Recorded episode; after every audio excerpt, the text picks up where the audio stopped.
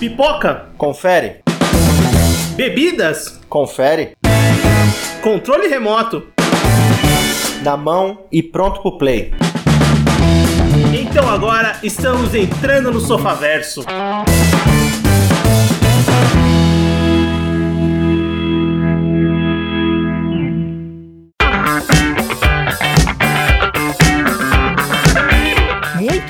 bem, Sofaverso começando, voltamos para mais um episódio do seu podcast e hoje vamos falar de séries, vamos falar de Sandman da Netflix e para isso eu tô com o Everton. Fala pessoal, beleza? Eu sou o Vinícius e temos um convidado para conversar sobre essa série da Netflix. Tá todo mundo conversando, né? E também chegou a nossa hora. Chamamos o Ellison diretamente do podcast Depois das Duas. Seja muito bem-vindo, El. Opa, e aí pessoal, meu nome é o Ellison e muito obrigado aí pelo convite. Muito feliz aí pela, pela participação e mais feliz ainda de falar sobre Sandman, né? Que é essa série maravilhosa. E tenho certeza que a gente vai falar bastante coisa interessante sobre essa série aqui nesse episódio. Pô, show de bola. A gente que agradece a participação por ter aceitado e encarar e conversar com a gente para conversar de Sandman, né? Essa série da Netflix. Mas antes da gente começar a entrar no mundo dos sonhos e das loucuras e dos personagens, do que a gente achou dessa série que era muito esperada em 2022, na verdade é uma série e é uma produção que está sendo esperada por muitos anos.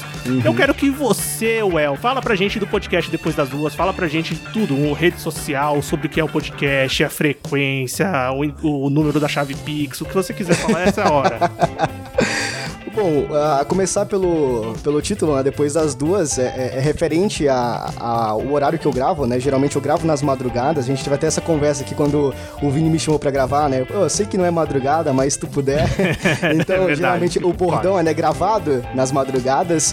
Então, lá eu falo basicamente os mesmos tópicos aqui do Sofaverso, né? Eu falo sobre animes, mangás, séries, coisas da, da cultura pop, né? Então, se tu curte essas coisas, eu te convido a conhecer, né? Tem o Instagram, o arroba podcast depois das duas. E tem muito conteúdo legal lá, tá? Então, se você quiser acompanhar um pouquinho, sinta-se à vontade. Show de bola. Vamos deixar o link de todos os, os lugares, né, Pra encontrar o podcast do El lá, aqui no post do episódio, né, Pra você ir lá escutar, vale muito a pena. É, é, tipo, se você gosta do Sofaverso, vai lá que você vai escutar também temas variadíssimos. Tem anime, tem série, tem mangá, tem um monte de coisa pra escutar. Vale a pena, vai lá. E ó, e o negócio que é legal, curtinho, né? Curtinho, Isso, 30 minutinhos ali no máximo, estourando ali uns 40. Coisa rápida, você escutar, se informar, pô, muito bem. Show de bola. Então vamos conversar de Sandman, né? Vamos conversar dessa série da Netflix que estava sendo super aguardada e finalmente chegou no dia 5 de agosto com seus 10 episódios, adaptando uma das mais multipremiadas, de uma das mais conceituadas séries de história em quadrinhos lá, cria- criadas pelo Neil Gaiman, pela, na Vertigo, né? Publicadas pela Vertigo em 1988. Então são muitos e muitos anos das pessoas esperando uma adaptação, mas também pensando como isso seria adaptado. Muitas tentativas, a própria série da Netflix que estreou foi alvo de uma disputa de vários serviços que queriam fazer essa adaptação, mas o valor sempre era um, um, um problema, o valor, como ia adaptar, como ia ser essa adaptação. Quase saiu um filme, né, recentemente, tinha o Joseph Gordon-Levitt, que realmente tava lá quase fazendo o filme, mas não foi pra frente. A HBO largou o projeto porque achou muito caro e sobrou pra Netflix. A Netflix aceitou o projeto, o Neil Gaiman tá 100% envolvido na produção, ele assina como um dos produtores executivos da série. Então vamos conversar um pouquinho sobre essa série que... Pô, a, Netflix fez um, um- um time legal ali, pegou o Alan Heinberg pra ser o, o showrunner da série, que é um cara, puta, muito experiente em televisão, né? Ele é showrunner de Scandal, de ele fez vários capítulos como produtor executivo do Grey's Anatomy, é, The Cat, que é uma série que fez sucesso, Gilmore Girls, que é uma série que também a Netflix ressuscitou depois. São várias séries de sucesso que ele tá por trás, então ele foi escolhido como showrunner da série. Então, Neil Gaiman, Alan Hyber e o David o, o David S. Goyer, que é um cara que já tá envolvido em várias produções da DC Comics, né, nos cinemas, principalmente na parte de roteiro. Então, a trilogia do Nolan do Batman, é, os filmes do Blade, o filme da Mulher Maravilha, tem várias coisas assim boas e ruins que ele tá envolvido. Então, vamos começar pelo convidado. Eu quero saber impressões gerais, Well, do que você achou de Sandman. Divino. É, é maravilhoso. Não, não tem como não tem como definir a história de, de Sandman com menos, né? Então, assim, é, eu conheci a conhecia Sandman há bastante tempo, né? Mas eu só vim conhecer de fato agora a história a partir da adaptação da Netflix, o que muitos, inclusive, acreditavam, teve todo esse esse imbróglio aí de, de quem é que iria tomar os direitos para poder fazer, né? Que você comentou. E aí a, a Netflix tomando a dianteira, né? Foi a, as pessoas até começaram a ficar com o pé atrás, né? Porque a gente sabe, principalmente nós que somos voltados um pouco mais para animes e mangás, a gente sabe que a adaptação da Netflix, né? Um, um live action não é muito a praia, né? Às vezes não dá muito certo, mas foi totalmente diferente com Sandman. A, acertaram em cheio, acertaram muito bem, porque eu comecei a ler HQ, agora eu já estou no, no arco da Casa das Bonecas, então agora eu tenho um, um pouco uma visão mais macro de tudo e eu vejo como eles acertaram bastante. Então é, eu gostei muito do, da, da direção visual ficou algo muito incrível. A gente consegue ficar imerso ali na, na, narrativa, como eles propõem os personagens místicos ali, os personagens oníricos, né, os reinos e tudo mais. Isso foi muito bem trabalhado. O, os personagens tiveram algumas mudanças ali, mas a atuação do, do, do, dos atores ali, das atrizes, foi, foi tão bom que deixou condizente a história. Então, o, o todo de Sandman, da série, foi maravilhoso. Cara, eu gostei bastante da, da adaptação, né? Essa é uma palavra-chave, porque é, a Netflix ela não costuma adaptar as coisas muito bem. Vídeo, uhum. outros exemplos, né? Então, tinha essa preocupação, porque eu já tinha, por exemplo, eu já tinha lido o Sandman faz alguns anos, é, e quando você lê, você realmente é uma experiência diferente. É uma, uma baita de uma obra de, de arte mesmo, sabe? É um quadrinho que é uma obra de arte, o Sandman, pra mim. É, e você percebe que a adaptação foi muito bem feita, eu acho que por um grande motivo, que é o Neil Gaiman, ele está totalmente envolvido nisso. Você vê ele toda hora no Twitter falando da série, sabe? É uma coisa que ele abraçou com muita vontade. E é uma coisa que é muito difícil. Se você, quando você lê, você já percebe, você fica com essa ideia, pô, isso é muito difícil de adaptar pro audiovisual, né? Mas é, eu acho que eles acertaram em cheio o tom da série. O, o, o que traz na HQ, os principais arcos, as principais coisas que tem na HQ estão presentes na série. Mesmo com algumas mudanças, é, funciona por, por, pela mudança de mídia, né, cara? Mas funciona muito bem. Não, 100%. Assino embaixo no que vocês comentaram. Eu também gostei muito da série. É, essa série, né, o Sandman, essa adaptação, que, como o Everton falou, é uma palavra-chave, realmente, assim, tá sendo esperada há muito tempo. Há muito tempo as pessoas falam quando vai sair um Sandman, quando vai ter uma adaptação de Sandman. O Neil Gaiman mesmo, ele sempre quis que o Sandman fosse adaptado, mas ele entendia que era uma obra muito difícil de se adaptar e sempre teve essa discussão se também era possível fazer uma adaptação que seja minimamente fiel ou minimamente é, boa no quesito de trazer uma qualidade, assim como a história quadrinhos traz uma qualidade. E eu acho que aqui eles conseguiram fazer esse tom realmente que é, assim, perfeito para você introduzir uma história e para você ser um, um, um produto de adaptação. Eles trazem uma história com os elementos principais, eles trazem momentos da história quadrinhos, eles trazem arcos, trazem os personagens, mas eles fazem de uma maneira muito boa para quem, por exemplo, nunca teve contato com a obra. Então, acho que isso foi um ponto fundamental para uma adaptação funcionar, que é você fazer uma adaptação e entregar também para as pessoas que não têm conhecimento prévio, prévio da obra. Então, eles fazem isso de uma maneira muito boa. Segunda parte, toda a parte de é, estética é uma série caríssima, então você vê lá que tem boa produção, os efeitos visuais, é uma série de fantasia, então você precisa criar um mundo que seja é, crível, sabe? Que você embarque naquela aventura, que você compre aqueles personagens, que você queira saber mais daquela história. E eu acho que a Netflix foi muito bem aqui, a produção foi muito bem, a direção, tudo que envolve a série, ela foi muito bem pensada e toda essa demora, ela vale a pena para fazer nesse momento, que talvez seja um momento que eles conseguem fazer produções maiores que consigam fazer um mundo de fantasia tão grande. E a própria Netflix, é, eu entendo que Sandman é quase uma das, puta, a gente precisa, mano, a gente tá tentando fazer essa produção, essa adaptação, essa coisa que vai ser um novo carro-chefe pra gente, a gente não tá acertando. Tentou várias coisas, não conseguiram.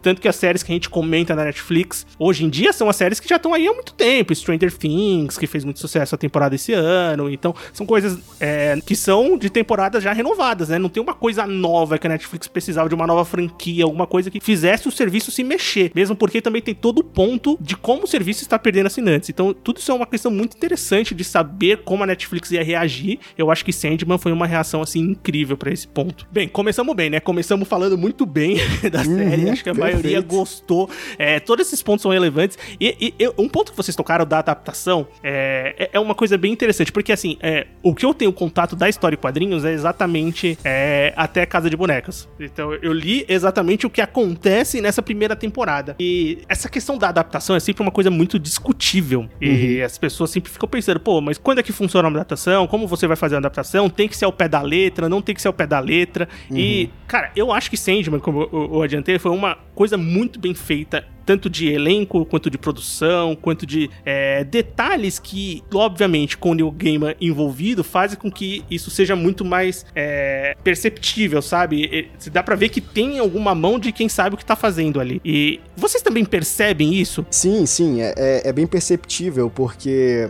o, o, ponto principal, né, eu acho que a, a, grande tônica em tudo isso é o que você falou, né? É, é o Gaiman estar envolvido no projeto. Então, quando a gente tem é, um responsável que sobretudo, é, é o criador do, da história, é o que criou esse universo, ele estando à frente, ele estando nessa parte de direção, a gente pode acreditar que boas coisas vão acontecer, né? Que não, vai ser uma coisa totalmente aqui, né? Porque quando o, o, cara que criou, ele tá envolvido, ele tá dando pitaco, ele tá dizendo o que, que pode, o que não pode, o que, que vai ser interessante, porque na visão dele, né, tem essa, essa, essa mudança de mídia, né? Como ele acha que vai ser melhor adaptado ali nessa, nessa, nessa transformação, nessa fase, né? Nessa mudança faz total diferença, né? Faz com que a história ela ganhe um rumo diferente, né? Ela ganhe uma roupagem bem mais interessante para o público. E é muito, eu acho que é muito legal também toda essa briga que o que o gamer ele arruma com os trolls da internet, com as pessoas que querem. É, eu acho até engraçado como os caras é, querem brigar com o criador da parada, né? Os caras querem Sim. brigar, falam assim, olha, desculpa, mas você tá errado. Fala, caralho, eu criei um negócio, você fala que eu tô errado. E, e, e esse negócio é tão louco e é uma coisa que é tão verdadeira dele de comprar a ideia da série que eu acho que faz todo o sentido quando você vê o resultado final, né? Uhum. Bem, como eu falei, eu acho que a série é. Eu, eu, eu, acho interessante porque a série se divide. Assim, você consegue ver bem os blocos que ela é dividido, né? Como eu falei, ela adapta dois grandes arcos, né? O Prelúdios e Noturnos e o Casa de Bonecas, que são os dois primeiros grandes arcos de Sandman nessa. Uhum. Em 10 episódios, né? São ali vários volumes, né? São 500 páginas, acho que História Quadrinhos. É bastante, bastante página já, né? Sim. É, de HQ, mas que ele adapta aqui em 10 episódios. Então, é, dá pra gente conversar pensando bem é, nesses, nessas partes, né? separadas. Um primeiro episódio que é uma bem introdução do mundo, e uhum. eu acho que a gente pode começar por aí, porque eu acho um primeiro episódio, assim, magnífico como piloto de série. Eu acho esse primeiro episódio muito bom para apresentar o mundo, para apresentar eu o já Morpheus. Não tanto. Cara, eu, eu acho gosto... legal o primeiro episódio, mas eu não acho ele, tipo, nossa, fiquei totalmente preso, sabe? É, eu gostei bastante. Eu achei o episódio muito legal, assim. Eu acho que eles apresentam bem o mundo. É, toda aquela cena do corvo, da é, passando pelo mundo dos sonhos, e você já tem todo o mundo sendo apresentado, e você tem os efeitos especiais, você sabe que a série é uma puta produção. O quanto eles usaram da HQ na história, eu acho que é o primeiro episódio, assim, que te pega muito, assim, pelo menos me pegou muito. Eu não sei que, que, que sensação que vocês tiveram. E também, obviamente, já falando também do nosso protagonista, né? Do nosso Morpheus. Que, eu aliás, não fala pontos... no primeiro episódio, né? É, um dos pontos foi que eu não tinha gostado muito do, do Morpheus, assim, de cara do personagem, do, do, ator em si, como ele tava entregando, sabe? É, eu acho que depois, com o envolvido da série, ele foi ficando, pô, aí eu falei, caralho, esse cara tá mandando muito bem. O que eu gostei muito era da voz dele, cara. A voz dele é do caralho, sabe? É, o Tom Sturridge, que é um. que Pô, ele, ele passou por. Foram mais de 200 audições pra, pra escolher o, o sonho da série, né? Que é o, o, o principal. É muita gente que participou, mas o Neil Gaiman quando bateu o olho nele, falou é ele. Mas até chegar nele, teve um bom trabalho. Oh, e, um, e, um, detalhe que em contrapartida, né? A gente teve o, o ator que interpretou o desejo que foi no Twitch, né? Foi, foi no Twitch. Tweetou lá e conseguiu o papel. Isso é bem legal. E você, Well, gostou do primeiro episódio? Você gosta desse primeiro episódio, dessa introdução da série? Olha, eu vou ter que ficar em cima do muro, né? Porque eu, eu concordo tanto com o Everton quanto também contigo, Vini, porque eu acho que de nós três aqui, eu fui o único que teve a primeira impressão de fato, não somente com o que eu achei do primeiro episódio, mas com Sandman no geral, né? Ah, Porque sim, vocês já verdade. conheciam a HQ. Então, é, a, o meu primeiro contato, de fato, já conhecia, como eu comentei, mas o primeiro contato foi na série. Então, o primeiro episódio ali para mim, ele foi interessante até certo ponto, porque eu achei um pouco cansativo no início. Tanto que eu ainda ponderei, será que será que é legal mesmo? Porque antes eu já tinha uma visão meio, pô, eu acho que isso aqui é- não é pra mim, sabe? Mesmo sem Aham. conhecer, eu tinha essa visão. Daí eu comecei a assistir, vi o primeiro episódio ali, foram passando alguns minutinhos, e eu achei que talvez não fosse fluir. Mas eu gostei muito, né? Eu acho que isso é o que eu vou divergir bastante do Everton. Eu gostei muito do, do ator que interpretou o Morpheus, né? Eu gostei demais dele. Então, o- essa conexão que eu tive com ele me ajudou a permanecer ali no primeiro episódio. E depois, né, a gente chega na metadezinha do, do primeiro episódio, e aí vem o segundo, terceiro, quarto até o décimo, aí eu embalei. Aí eu vi que aquilo ali realmente era maravilhoso. Eu acho muito interessante que desde o primeiro episódio, você já. é, você não tem essa visão porque você não tinha o contato com o HQ é, anteriormente. Então é uma visão interessante. Eu já conhecia HQ, o Everton conhecia HQ, muitas outras pessoas também já conheciam HQ, e conseguem notar as pequenas diferenças em produções que eles vão fazendo por, por- pro formato de série. Então, uma coisa que eu acho muito interessante é, nesse primeiro episódio, ele já coloca o Corinthians pra mostrar que ele é um, um antagonista da série, da temporada. É uma coisa que ele vai Uhum. aparecer, sei lá quando, né, Everton? Bem pra frente, lá no Casa de É, Boneca só só, né? Uhum. E, e é interessante eles fazerem essas coisas pra série de criar antagonismos que não tem na HQ, porque na HQ não existe antagonista, vilão, é, são essas coisas procedurais, né? E que aqui é uma série que tem um- um- um- uns arcos bem definidos, mas é basicamente um episódio, é um episódio, né? Ele se forma, ele se fecha nele mesmo. É, então é muito interessante fazer, é, ver essas mudanças, pequenas mudanças acontecendo pra quem já tem conhecimento. E, e para quem não tem, também é uma coisa que vai.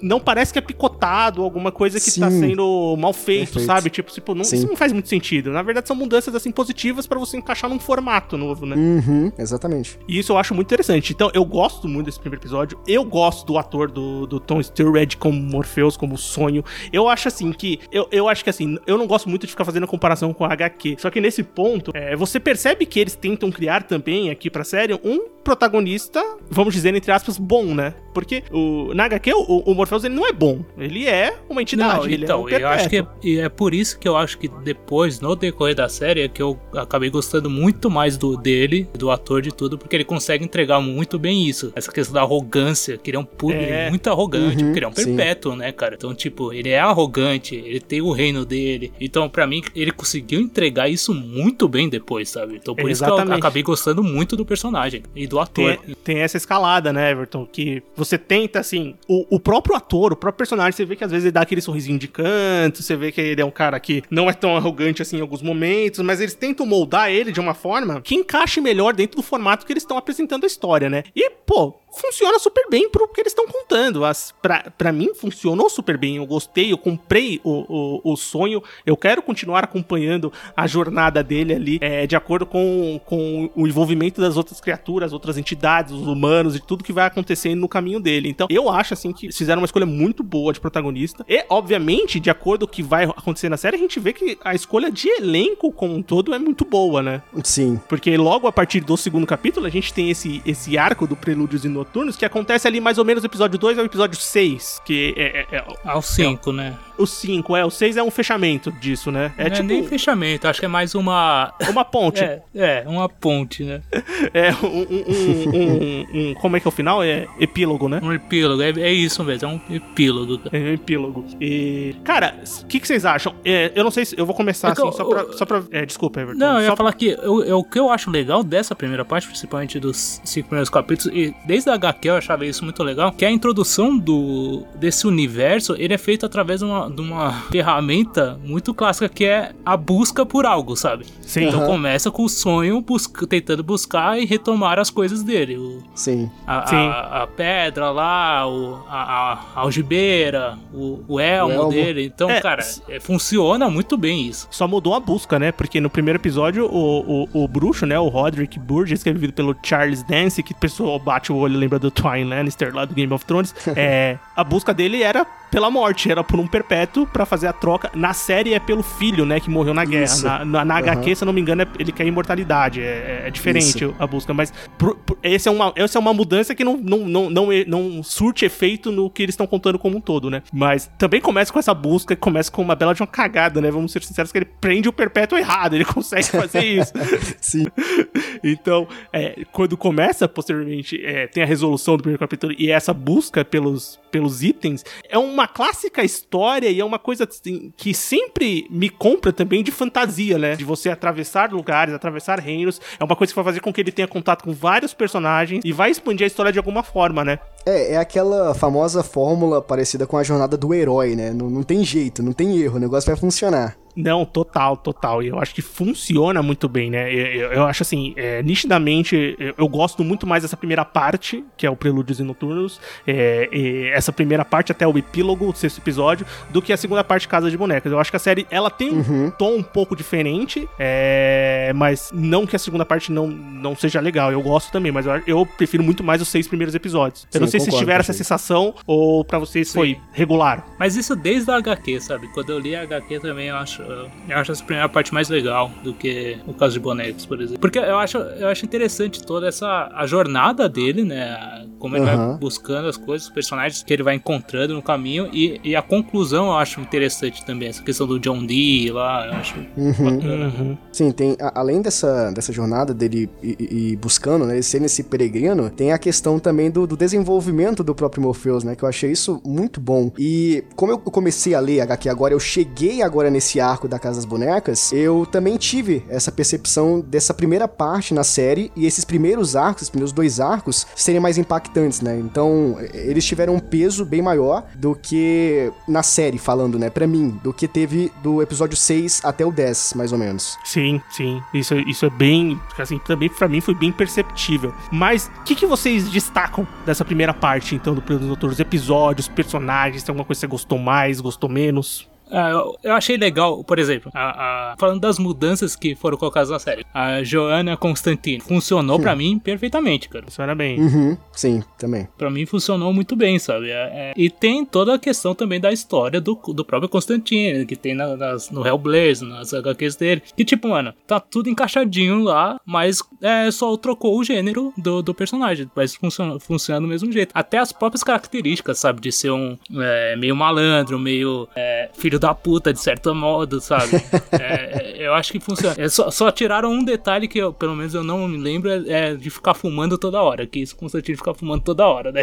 É, sim, isso tiraram. Então, eu gostei também bastante da, da, dessa, dessa mudança. Ela é, obviamente, é uma mudança também inteligente, né? Na questão de, tipo, não podemos usar o personagem, provavelmente, porque é o personagem da DC, aí entra toda a questão de burocracia uhum. e autor, direitos autorais e não sei o que mais. Porque, apesar de ser uma, uma produção da Warner Bros. Television, ela é distribuída pela Netflix, então, ok, sei lá, sei lá qual é o rolo burocrático da parada, mas eu sei que tem personagens que você não vai poder usar, então você vai ter que usar inteligência e também, uhum. obviamente, tem muita gente boa por trás para poder fazer essas adaptações. E essa é uma mudança muito legal, né? Tanto quando ela aparece, depois quando ela aparece lá como a Johanna no século, sei lá, 14, 15, que ela aparece uhum. lá atrás, né? Então é muito interessante também. Eu gosto também da, da, da personagem. E, e, os capítulos servem justamente para apresentar cada capítulo meio que aparece um personagem principal principal ou personagens principais que vão fazer essa interação, né? Uhum. E vão, de alguma forma, te trazer algum personagem que você conhece. Porque eu lembro que uma das coisas grandes, eu lembro que. São pô, os personagens pô, dos cartazes, né? É, então,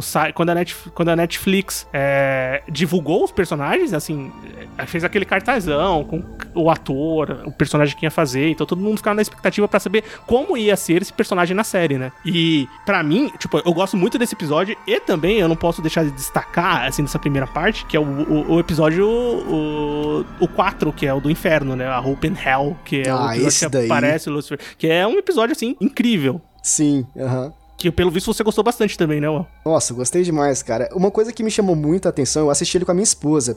E a gente chegou naquela parte que eles vão batalhar, o Morpheus vai batalhar com o Lucifer em busca do, do Elmo. Inclusive, na HQ é diferente, né? Ele batalha contra o próprio demônio. Sim, Mas sim. Essa, essa, essa adaptação na série, eu acho que funcionou bem mais Nossa, do que na HQ. Muito, muito. Essa adaptação foi muito Essa foi uma escolha muito boa, cara. Porque ela, ela, pega esse, esse ponto que eu comentei de você criar antagonista pro Morpheus. Cria uma rivalidade, dá destaque Sim. pro personagem. Exatamente. E aí, em conclusão, é, nós achamos muito interessante a parte da. a mecânica do confronto, né? Porque a gente tá acostumado, pô, os caras vão chegar lá, vão batalhar, vão meter o um pau no outro e o negócio vai ficar louco. Só que não, a, a, a batalha que eles têm ali é uma coisa mais inteligente, né? De eu sou o universo, eu sou a antivida. E ele finaliza com eu sou a esperança então, foi diferente para mim é, é, essa, essa batalha, porque não era algo que eu estava esperando, nem minha esposa, mas é aquilo, é, prometeu nada e entregou tudo. Então, Muito legal, um- né? é, Sim, absurdo. Eu gostei Porque demais. você assistiu sem saber que, que era assim, né? Sem ter- Isso, é-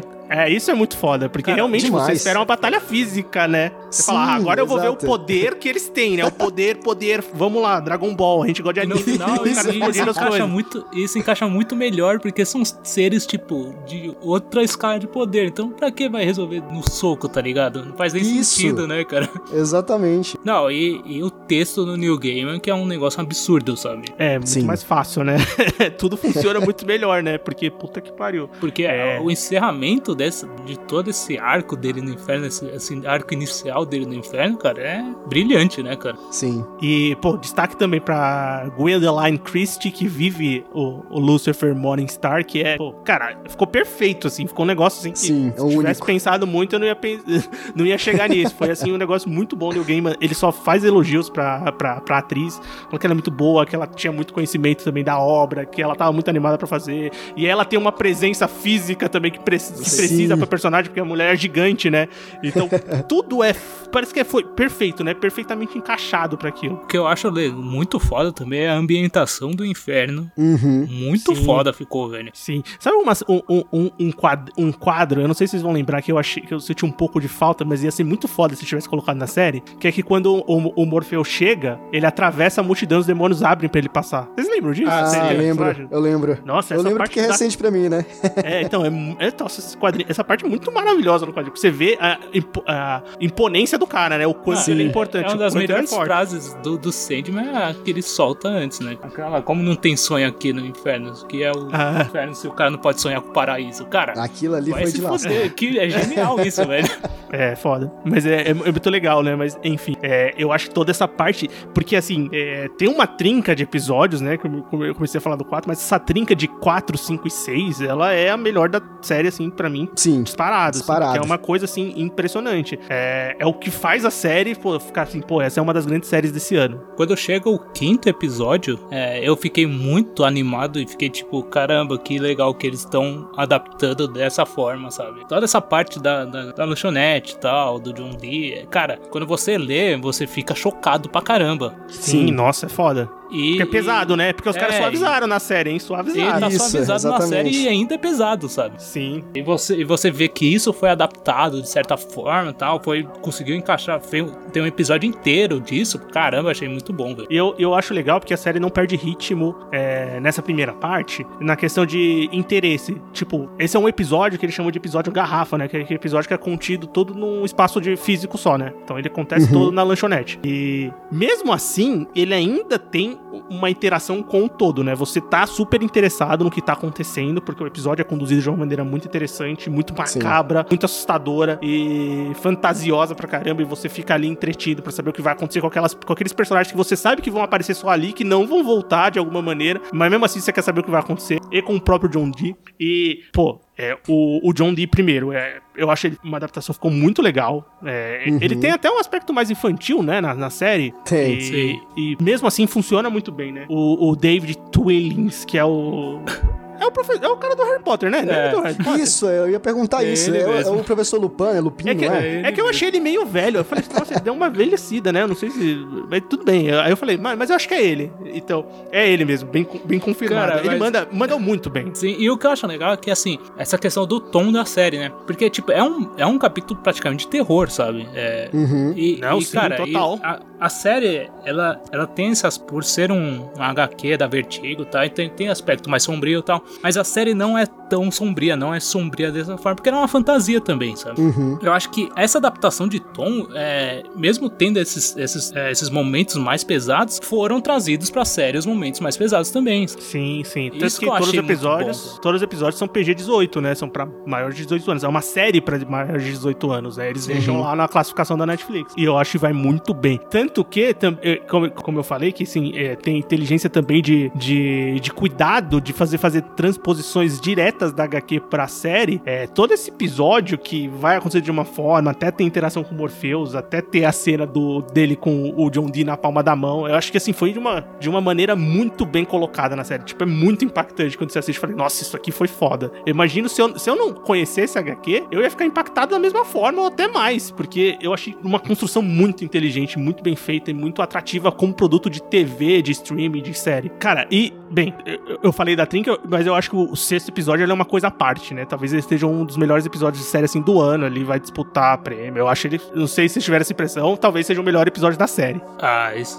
certamente. Não, o melhor episódio da série, certamente, dos melhores do ano também, porque ele é adaptado de uma baita de uma história da HQ, sabe? É um texto brilhante do New Game, essa parte, porque eu acho que quando você, quando você lê o HQ, você, a, a morte se torna uma das suas personagens preferidas muito por causa desse capítulo, sabe? E quando chega na série e vê como ele foi traduzido pra série da, praticamente igual, você fica encantado também do jeito que foi apresentado na série, sabe? Sim, eu, super concordo com isso, assino embaixo, porque é, eu tava até comentando com a minha esposa quando a gente finalizou a, a série e eu, eu tentei transmitir para ela a, o que eu tava sentindo em relação à personagem da morte, né? Porque é incrível como o Neil Gaiman ele traz uma, uma roupagem totalmente diferente pra personagem, que, por exemplo, é, ela faz o papel dela, ela não deixa de, de cumprir, né? De, de, de, levar as vidas, né? Que, que se extinguiram na Terra, mas a gente olha para ela com um, um prisma diferente, de, por exemplo, acalentador, a gente consegue entender que ela tenta olhar pro lado humano e tentar sentir o sentimento, sabe? Levar em consideração a gente não olha como um ser morto, sem vida, sabe? Decrépito. A gente olha com um olhar diferente. E é uma coisa que só o, o Gaiman consegue fazer. E faz Sim. de uma maneira muito bonita, né? Porque é um, é um episódio que ele Isso. funciona muito bem como episódio atrativo, né? Você saber o que tá acontecendo, é como esse epílogo que a gente falou dessa parte, que o Morpheus basicamente recuperou seus poderes, ele vai encontrar é, diretamente conversar com uma das suas irmãs, que a gente já sabe no que foi apresentado no mundo que ele tem outros, é, tem outros perpétuos, tem os irmãos e uhum. ele sumiu por um tempo. E vai ter essa relação familiar mesmo da coisa, né? E também de, de você também entender melhor o que é o outro perpétuo, qual é a relação. E a morte é uma coisa muito. É... A morte é a irmã mais velha, né, cara? É a irmã mais velha, é uma Sim. coisa super. Assim, que as pessoas. É super reflexiva para todas as pessoas. Ninguém passa indiferente a isso, porque todos vamos passar por isso. Então você assiste com mais atenção. E quando tem um texto muito bem escrito, é, obviamente também tem uma interpretação muito boa da, da atriz que vive a morte, que é a Kirby Howey Baptiste. Ela manda muito bem também. É, tipo, uhum. tipo, ela, ela, ela tem uma serenidade para trazer é, então, a, a, a coisa coisa da hora, que faz com que a morte é, dificilmente não seja o personagem preferido de muitas pessoas, porque é a personagem que é teoricamente boa. É, porque assim, no, o que eu acho muito interessante do capítulo é que ele demonstra uma coisa muito simples que o Morpheus tinha perdido, que é a questão de, cara, você tem que lembrar qual é o seu papel. Aham. Uhum. E, e, porque nos primeiros capítulos ele tá muito atrás daquela busca dele, então ele até tá meio se sentindo meio depressivo, assim, porque, pô, acabou essa aventura que eu tive, né, cara? E a morte fala, pô, cara, você tem um papel para desempenhar, eu tô fazendo o meu aqui, eu só vou parar quando a última, a última coisa viva morrer, tá ligado? Então, tipo, presta atenção, se liga um pouco aí e para com essa. levanta a cabeça e vai fazer seu trabalho, sabe? É, é, eu acho que é um esporro muito bem dado e muito bem feito, ela demonstrando como é a, a, a vida. A vida vida dela e como ele tem que levar a, a, a vida dele à vida, digamos assim, porque é um perpétuo, né? Mas a uhum. vida dele a partir daquele momento, sabe? É muito, cara, é um, é um, é um texto muito legal de mostrar qual é o papel dele na, naquele universo, sabe? E é, é muito legal também que, ainda falando sobre o texto do, do Neil Gaiman, é, é legal a gente ver que basicamente todos os diálogos ali da, da série, que são derivados, né, do, do, do da HQ, eles são permeados de, de questões filosóficas, existencialistas, né? Então, nesse próprio nesse próprio arco da, do, do Morfeu com, com a morte, com a irmã dele, a gente vê uma das frases mais marcantes que foi para mim nesse episódio 6, que é morrer é tão natural, é, nascer, né? Não, morrer é tão natural quanto nascer. Então, isso daí fica, fica na memória, né? São coisas que você ouve, caramba, é verdade. Uhum. Eu, acho assim que essa, essa toda essa parte e essa, esse peso filosófico, histórico e, e que é discutido na obra dele sempre foi discutido na HQ e com toda a escrita muito bem feita. É, na HQ, eu sim, quando você tá estendendo, tipo, ela passa, mas às vezes você tem que parar, calma. É, é muita coisa, é uma coisa que te faz sim. pensar muitas vezes. A série, como ela tenta trazer um- uma coisa mais simplista e não na maneira pejorativa da coisa, uma maneira Uhum. de, de encaixar melhor na série, todas essas questões, todos esses diálogos, tudo isso é colocado de uma maneira mais fácil de você é, diluir, sabe? De você conseguir Sim. trazer pra você, conseguir pensar. Uhum, Eu não sei se eu me fiz entender, né? Mas Sim, sim, fez. Eu mas eu, eu, eu acho que tem esse ponto também, né? Porque você tem que trazer essa história que é mais densa, fazer de um jeito que ela pegue todo mundo, não só todo mundo que vai atrás da HQ, ou que tem prévio conhecimento da HQ. E ele faz isso de uma maneira muito boa, obviamente, porque a série é muito bem escrita, tem bons atores É, e tudo e- isso. Eu acho que é o melhor capítulo pra demonstrar essa grandeza, essa, é, grandeza do universo e falar que eles, da questão dos perpétuos. né? Eles são seres é, que estão desde o começo da humanidade e vão permanecer, sabe? Eu acho que esse capítulo exemplifica muito bem isso e deixa muito claro a, a, a mitologia do Sandman. Sim, com certeza. Isso é, puta, isso é bem legal mesmo.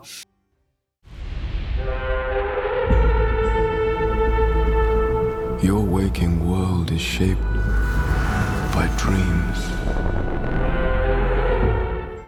E e chegando nessa última parte, nesses últimos episódios, nesse arco da Casa de Bonecas, é, que, bem, a gente concordou que não é tão legal quanto o primeiro, mas é Sim. legal. Sim, é legal.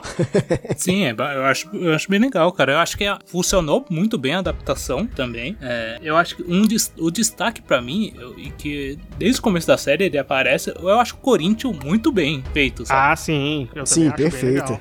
Eu acho que o cara. Eu esqueci o nome dele, do ator, velho. É o Boyd Halbrook. É, o Halbrook. Boyd Halbert, que é o do, do Logan, né? É o do Logan, é, exatamente. O do Logan, Predador Novo, ele tá fazendo coisa pra caralho agora. Sim, ele, ele entrega essa questão de ser um, um cara meio canalha, assim, meio Aham. vigarista. Ele entrega muito bem isso, cara. E, e- e todo esse conceito dos pesadelos, e ele é um pesadelo, né? Que fugiram do reino enquanto o Sandman tava é, preso. Isso é muito interessante, né? É de muito você foda, pensar velho. como Sim, conceito, mas que cria um mundo, assim, muito interessante de você acompanhar. Ele é o rei do, do sonhar, né? Então ele não cria só coisas boas, coisas, sonhos bons, sabe? Não, ele cria os pesadelos também, cara. É, e essa é- é uma visão, é- eu não sei se vocês vão concordar comigo, é, é até interessante porque eu quero saber a opinião de vocês, mas me pareceu que, porque a gente já, eu acho que a gente definiu aqui que o, o sonho, né, o Morpheus, ele não é um herói, né, eu acho que isso é fato, mas me pareceu que em muitos momentos, é, é- é- esse viés dele ser um cara que também não é bom, porque ele é meio termo, ele também não é 100% bom, foi um pouco esquecido, né, parece que enalteceu muito mais a parte do, ah, Morpheus, o cara dos sonhos, o cara que, que realiza, por exemplo, quando aquela mulher tá prestes a morrer, ele deu um sonho perfeito pra ela morrer feliz, em paz e tudo Sim, mais. Eu concordo. Eu já- Então, é, essa visão, então pensei que era só minha, mas então tem um pouco disso, né? Desse lado mais obscuro dele ser um pouco ocultado pela série, né? Sim, eu acho que a série, ela molda, como eu falei, assim, é- é- é essa questão de ele ser um cara mais bom de uma Uhum. maneira do que a gente tá acostumado a ver um herói é, Uhum. feita na série. É, é um detalhe que eu, que eu achei do ator que pra mim entrega mais isso, essa questão de ele ser mais, sei lá, humanizado. O ator do Tom Sturridge, porque quando ele olha, geralmente ele tá com, com lágrima no olho, tá ligado? Tem umas horas. Isso é verdade. E isso é muito, tipo, diferente, porque na HQ o Sandman não tem nem nada, é um escuro o olho dele, tá olho. ligado? É, exatamente, exatamente, exatamente.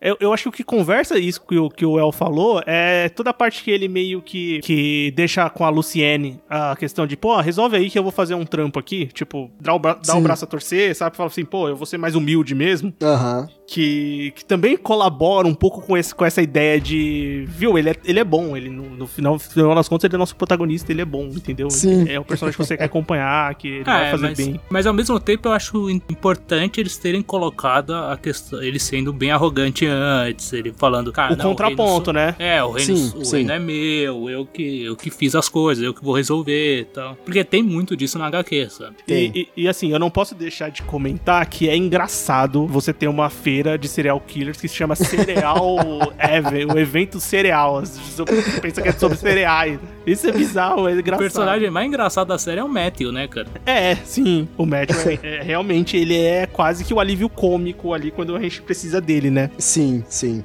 Que é o corvo, né, cara? do- Mas a, a feira dos serial killers, cara, é. Não, É que muito isso, não, continua, não, não continue falando não, porque senão eu vou morrer de rir aqui. É, é- é engraçado, mas se tem uma coisa que eu não gosto muito da segunda parte, e também é envolvendo personagens, é da própria Rose e do próprio Jed. A Rose eu acho que funciona mais, mas a questão do Jed é, é- é, tipo, tem uma hora que me incomoda um pouco que ele vai e volta dele, sabe? Tipo, hotel, vê uma coisa, aí volta pro quarto, aí corre pro outro lado, aí corre pro outro lado. Ah, sim. aham. Pra mim ficou um pouco meio que repetitivo, sabe? Faltou um pouco de resolução da parada. Eu não sei se vocês tiveram isso, mas eu senti um pouco disso. Mas ao mesmo tempo achei muito inteligente aquela questão do, do pesadelo, é, ou que ajuda ele de alguma forma, porque ele passa por um problema. E ali tem uma mudança, adaptação da história quadrinhos que eu achei muito inteligente, que envolve a Lita, que envolve é, os sonhos lá, que tem dois sonhos, tem dois pesadelos que fogem, criam um mundo na HQ. Aqui eles, eles criaram um pesadelo pra isso, né? Sim, é, eu senti essa diferença também. É totalmente diferente, né, na verdade, da HQ com o que acontece na série. Sim, é diferente. E funciona. Ah, e outra personagem também. Eu acho que toda a parte da Lita também eu acho que é um pouco repetitiva. Tem uma hora que eu acho que. É, eu não. tipo, é a parte ah, que eu tá. menos gostei é Eu já entendi, né? Tipo, você não precisava ficar mostrando 10 vezes ela no mundo lá com o Hector, que é o É. marido dela que morreu. Sim. Aham. É não sei coisa se- que podia ser focada em outras coisas. sabe? É, você sentiu isso também, mano? Senti, senti. Essa, inclusive, é, to- toda essa parte aí, né, desse episódio, pra mim foi o mais pegadinho ali de, de, de continuar assistindo. Foi o mais chatinho pra mim. Uhum. Porque quando resolve a parada, é interessante. Quando tá na parte do, seri do, do serial killers lá e de como o Corinthians e o pesadelo influenciou eles a é, fazer os crimes e tudo que acontece ali é tão surreal e tão bizarro que Muito bizarro. A, gente, a gente acompanha, né? E fica pensando, caralho, será que existe tudo isso de serial killer mesmo no mundo? E os caras estão aí e ninguém sabe disso. é uma coisa muito bizarra de se pensar. E é uma coisa muito palpável, esse é o problema. Exatamente. É, é uma problemática que, que a série traz, que assim, é, tudo bem, ao mesmo tempo que tá, tá, tá dentro de, de um universo criado e tudo mais, de um personagem fictício, mas ainda assim é, é- é uma evidência de um recorte da realidade, sabe? E a gente tem que ter medo, porque por mais que aquelas pessoas sejam bizarras, por mais que muitas das coisas eles sejam ao bel prazer, porque justificativa eles não têm nenhuma, não tem motivo pra nada, né? É, essas pessoas existem na vida real. E, e- e a mente dessas pessoas funcionam basicamente daquela forma que é apresentada Uhum. na série. É, e, o- e a resolução do, no caso do Morpheus pra esses caras eu acho muito foda, sabe? Que é, Nossa, eu sim. acho muito foda. É muito brilhante, sabe? É, Cara, é- esse é o sonho de vocês, né? O que vocês sonham com isso. Vocês não vão ter mais isso, sabe? Uhum. Voltem a. e- Aí o cara começa a ter remorso. Ter... é, funciona muito bem, sabe? É, o que eu acho legal também é é a menção, por exemplo, no.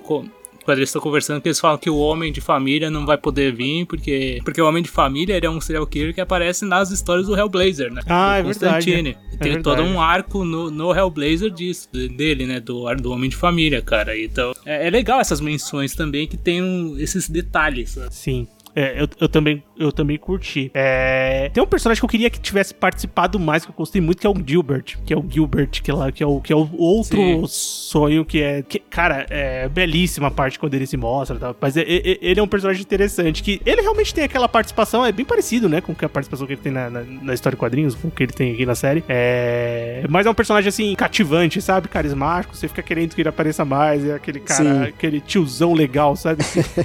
e ele é realmente legal. E ele, ele é uma coisa boa, né? Sim, in- inclusive, o, o próprio a- ator que interpreta o Gilbert, ele é muito parecido com o da HQ, né? É, o Stephen Fry, ele é mesmo. Ele é bem parecido. E eu acho que toda a cena de que ele, que ele volta pro mundo e o texto que ele tem com a Rose é muito bonito, né? Sim, com certeza. E, e uma curiosidade, ó, que isso aqui vai funcionar ah, mais pra mim do que pra vocês, porque é aquilo que a gente comentou, né, do paralelo de quem já conhecia HQ e foi ver a série e quem não conhecia nada, que é o meu caso. Porque eu não sei se pra vocês na época da HQ foi assim, mas quando foi apresentado pela primeira vez o Gilbert, que era o inquilino do, do sótão, que ninguém conhecia ele, ninguém via, porque ele ficava lendo, a primeira impressão que eu tinha, esse cara é um psicopata. Esse cara deve ser um maníaco.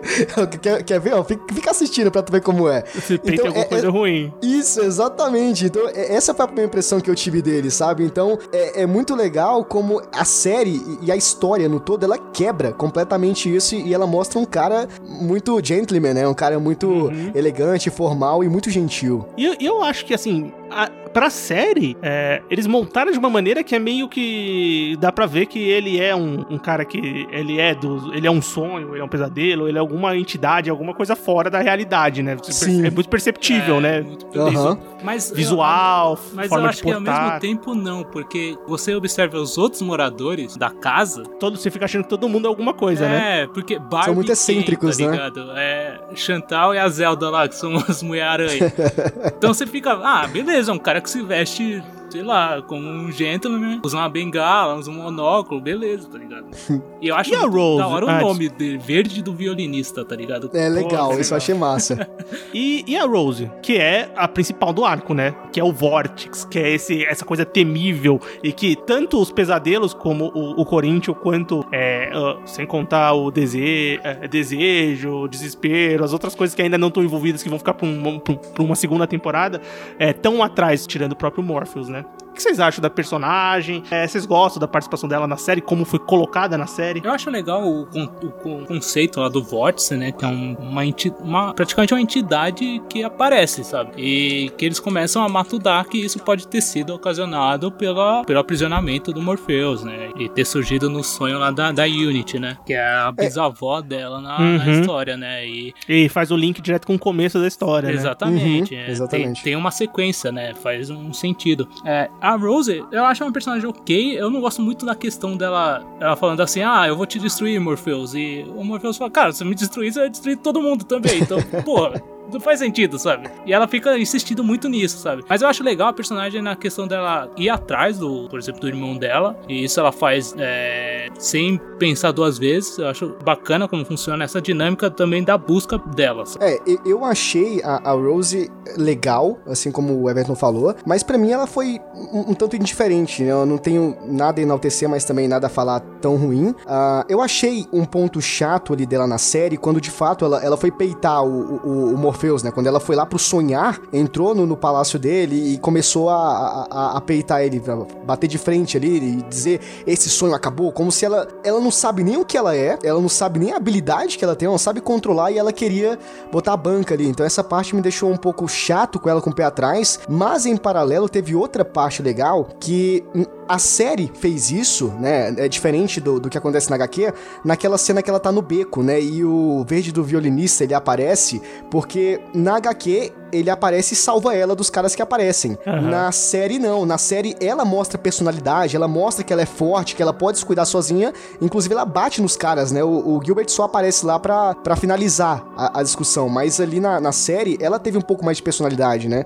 A, a série trouxe esse lado mais forte, né? Esse lado mais forte dela. Sim, a, Rose é vivida por uma atriz chamada Kyoha e ela manda bem também. Tipo, eu eu acho que elenco não é problema em maneira nenhuma, né? De, Sim, de forma alguma. no Sandman.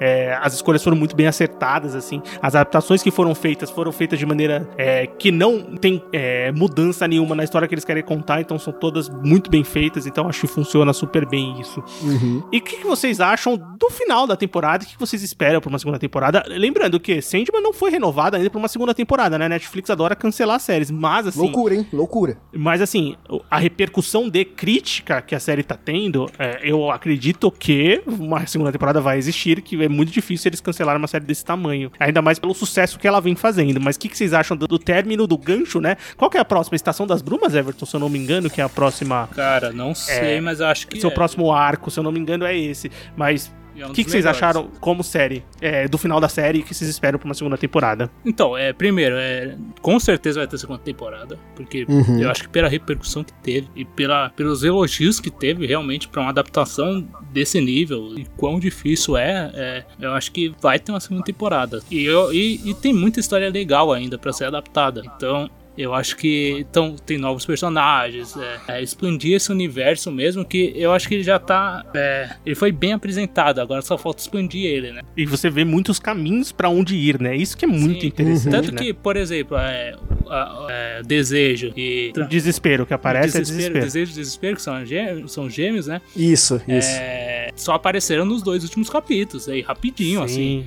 E você sabe, você sabe que eles têm uma família, tem uma puta história junto. Tem outros tem os ainda, outros, né? né? Muita evolução ainda nisso. É, eu, eu acho assim, é, eu acho que o que conta muito é a primeira impressão. E eu acho que Sandman conseguiu captar as pessoas nessa primeira impressão da primeira temporada. Eu acho que conseguiu atrair, conseguiu cativar tanto as pessoas que já conheciam a HQ, como pessoas que não conheciam, como foi o meu caso, que me instigou a ir pro material original. Então, esse trabalho que é o mais difícil de você conseguir cativar o público, fazer com que o público uh, goste daquilo que foi apresentado, é, é, ele já conseguiu. E a gente tá falando do quê? De uma série que estreou tem umas duas semanas, mais ou menos, e ainda tá no top 10 da Netflix. Ainda, Sim. eu acho que tá no top 1, na verdade, né? Então, a gente tá falando de uma série que tem tudo para ter uma segunda temporada e, e, de fato é loucura. É loucura se não tiver uma segunda temporada, porque tem tudo para ter. É, a, a, é, a, gente tem personagens muito bons, a, a, gente tem histórias muito boas, a gente tem arcos aí que vão vir que são maravilhosos, tem personagens que ainda não foram apresentados pra gente, como a própria família dos Perpétuos, e o que não falta é, é coisa para adaptar. Então, uhum. eu, eu, eu, duvido muito que eles não vão colocar a, a mão ali no, no papel e desenvolver e colocar uma segunda temporada em jogo aí. E antes das nossas notas, como a Netflix, deixar aqui anotado mais uma vez pra Netflix, o, o, o, os caras da Netflix, grandes produtores, CEOs, CFOs, qualquer coisa assim, escutarem como vocês perdem em lançar temporadas completas de uma vez em uma semana. Nossa, bastante. o que Imagina esse capítulo 6 ia ser comentado, velho? Cara, é absurdo o que a Netflix faz, cara. É, é, é assim, eu não sei, velho. Acho que eles não estão vendo as outras séries, os outros streams, os outros serviços se mexendo e vendo como é diferente a repercussão quando você lança um episódio por semana. E o episódio por semana vai acabar rápido também a temporada, então vai dar muita mais repercussão. E uma série boa como Sandman, que tem muita coisa para se discutir, não seria muito interessante. Eles meio que fizeram isso na última temporada de Stranger Things, né? Mais ou menos isso, né? Então, agora eles estão fazendo um pouco mais, que é dividindo as temporadas em partes. Fizeram em Ozark, uhum fizeram agora em Stranger Things, eles estão fazendo com algumas séries isso, mas ainda não é o suficiente. Eu não sei você, Well, mas eu não gosto desse negócio de tempo. É que eu não sou de maratonar, então se sair a série completa, eu vou assistir um por semana, um por dia, um a cada dois dias do mesmo jeito. Então não vai fazer muita essa diferença. Eu não sei se você é um cara das maratonas. Cara, eu sou o cara da maratona e eu discordo ah. totalmente de fazer isso. Então você, então você pode me odiar agora por esse momento. Então eu espero que a Netflix a, a... não me escute no seu caso, né? Cara, eu não consigo. Eu acho, eu acho um absurdo uh, ter tudo pronto e os caras mandarem por semana. Eu não aguento, eu não aguento. Mas bem, então vamos dar nossas notas de 0 a 10. O que? Sonhos? Acho que é o, o mais indicado para esse episódio. Well, começa com você de 0 a 10. Qual é a sua nota para a primeira temporada de Sandman? 10. Com certeza 10. Muito bem. Everton? Olha, eu tô bonzinho. Vou dar 10 também, viu? Sabe é isso, cara? Porque eu achei que funcionou muito bem como adaptação. E, tipo, realmente trouxe tudo aquilo, tudo que tem de mais interessante da HQ foi mostrado de uma maneira muito interessante na tela, sabe? Então eu gostei bastante. Cara, muito interessante, muito boas notas, vocês são muito bons de coração, eu tô vendo. Eu vou dar nota 9, que é um notão que também. isso? Porque, cara, eu realmente acho que tem uns, algumas coisinhas assim da segunda parte que me tiram esse um ponto. E também eu vejo que, assim, mesmo sendo uma superprodução, tem hora que eu, eu, sou, eu sou o chato do CGI aqui, né? Tem hora que o CGI me dá meio na cara. Você fala, ah, isso aí vai ficar meio ruim daqui a, tempo, daqui a um tempo. Mas, pô, tudo bem. 9 é uma grande nota, é uma notona. Vai chegar lá pra Netflix. A nota aqui do Sofaverso, do podcast dos nossos amigos, foi 9,6 pra Sandman. Isso aqui é Perfeito. mais do que suficiente para renovar pra uma segunda temporada. É verdade. Então é isso isso, galera. Espero que você tenha gostado desse episódio. Obviamente, conversa com a gente. O que, você achou da primeira temporada? É um 10, é um 9, é um 5? Você gostou, não gostou, gostou? Bem, conversa com a gente que você será muito bem recebido. E, Blaine, vamos para o nosso bloco final. Recomendações, críticas e o que mais vier à nossa cabeça agora no bloco final. Muito bem, bloco final do Sofaverso começando. Agora a gente comentar alguma coisa que a gente assistiu, que a gente leu, que a gente escutou, vale qualquer coisa. Obviamente, vamos começar pelo convidado da casa, o El. Qual que é a sua recomendação? Eu recomendo um mangá chamado Lucifer e o Martelo. Comecei a ler recentemente. Vou fazer uma indicação aqui para vocês do que é mais a minha praia, né? Animes e mangás. E Lucifer e o Martelo é um mangá bem interessante que vai trazer um protagonista um pouco não convencional, que ele descobre que a Terra vai ser destruída, mas ele não não tá nem aí para isso. E não bastando, ele vai ajudar uma princesa a destruir esse mundo. Então fica aí a recomendação para vocês lerem Lúcifer e o Martelo, porque é muito bom. Não saiu uma adaptação de anime recentemente? Saiu, mas eu não quero comentar sobre isso. então, então leiam o mangá, né? Leiam o mangá. Leiam o mangá, por se favor. Se ele não mencionou anime é porque tem algum motivo. É. Fiquem no mangá. Everton, você corta isso da edição depois. Everton. Cara, eu vou recomendar um livro que eu terminei essa semana, que é Eu Sou a Lenda, livro do Richard Matheson, é, cuja adaptação do filme do Will Smith não chega aos pés do livro, que é brilhante o livro. E a adaptação é, hum, ok, não é tão boa, sabe? não chega aos pés do que é o livro. O livro é fantástico. E é impressionante o quanto você observa que ele influenciou o, os livros, as produções de terror depois, sabe? É impressionante mesmo. Pô, legal, show de bola. É, tá na minha lista, um dia, eu, um dia eu lerei. Tô lendo pouco, mas vai ficar assim naquela eterna lista. A gente baixa, deixa no Kindle, quem tem Kindle, né, obviamente. Aí deixa Sim. 80 mil livros na biblioteca e não, e não lê nenhum. Então fica lá. O que eu vou comentar é uma série que eu assisti recentemente, tá no Prime Video, chama Outer Range, ou Além da Borda, Além da Fronteira, alguma coisa assim. Esqueci o nome do título em português, mas é Outer Range, que é uma série de ficção científica, barra drama, barra policial. Uma mistura muito louca, mas é uma série muito interessante. Que é um. Ali se passa no, no, no- oeste, ali no Texas, ali naquela região é, do- dos Estados Unidos, que tem duas famílias, né? O protagonista é o Royal, que é vivido pelo Josh Brolin, que você deve conhecer lá como Thanos do, dos Vingadores. E, bem, ele é um cara, aquele cowboy e tal, tem uma fazenda e tem toda uma questão de briga familiar entre uma fazenda e a outra, né? São duas grandes famílias ali da cidade. Só que nisso aparece um buraco num pedaço da propriedade deles e aquele buraco é misterioso. Coisas acontecem, começam a acontecer é, ali é, entre as fazendas e naquela pequena cidade. Então é uma coisa assim, é aquela série que tem muito plot twist, tem muita coisa acontecendo, tem muita coisa que tem que prestar atenção. Então eu acho que vale, são oito episódios, tem uma temporada completa lá no Prime Video. Eu não sei se foi renovada para uma segunda ainda, mas a Prime Video não costuma cancelar tão, tão rápido as suas séries. Então eu acho que vale a pena conferir. Alter Range. E certo? Acho que é isso, né? Certo. Mais uma vez, Well, muito obrigado pela participação. O cara acrescentou demais. Faz mais uma vez o seu jabá, deixa o seu recado final. Ah, que isso, eu que agradeço aí a oportunidade, o convite. E fica aí a recomendação do podcast Depois das Duas, tá? Novamente, o Instagram é arroba podcast Depois das Duas. Lá eu falo sobre animes, mangás, séries e filmes. Ah, bastante parecido aqui com o Sofaverso. Então, se você curte o trabalho desses caras aqui fenomenais, eu acredito que você vai gostar o meu também, tá? Pô, a gente que agradece, que é isso, cara. Não sei nem, não sei nem como terminar o podcast depois disso, mas todos os links de redes sociais e pro Instagram do El vão estar aqui no post do episódio. Vai lá, vai conferir que vale a pena. E se você quer quiser conversar com a gente, nós temos nossas redes sociais: Instagram Sofaverso, Twitter Sofaverso. A gente tem um grupo no Telegram, tem o link de convite aqui no post do episódio. Entra lá, você será muito bem-vindo. E, obviamente, para continuar escutando o podcast, procura a gente na sua plataforma favorita de áudio. A gente tá no Anchor, no Spotify, no Deezer, no Google Podcasts. Onde você não encontrar a gente, manda mensagem que a gente vai atrás para tentar colocar o podcast lá. E é isso. Semana que vem a gente tem mais um episódio. Encontramos vocês e valeu. Falou! Abraço!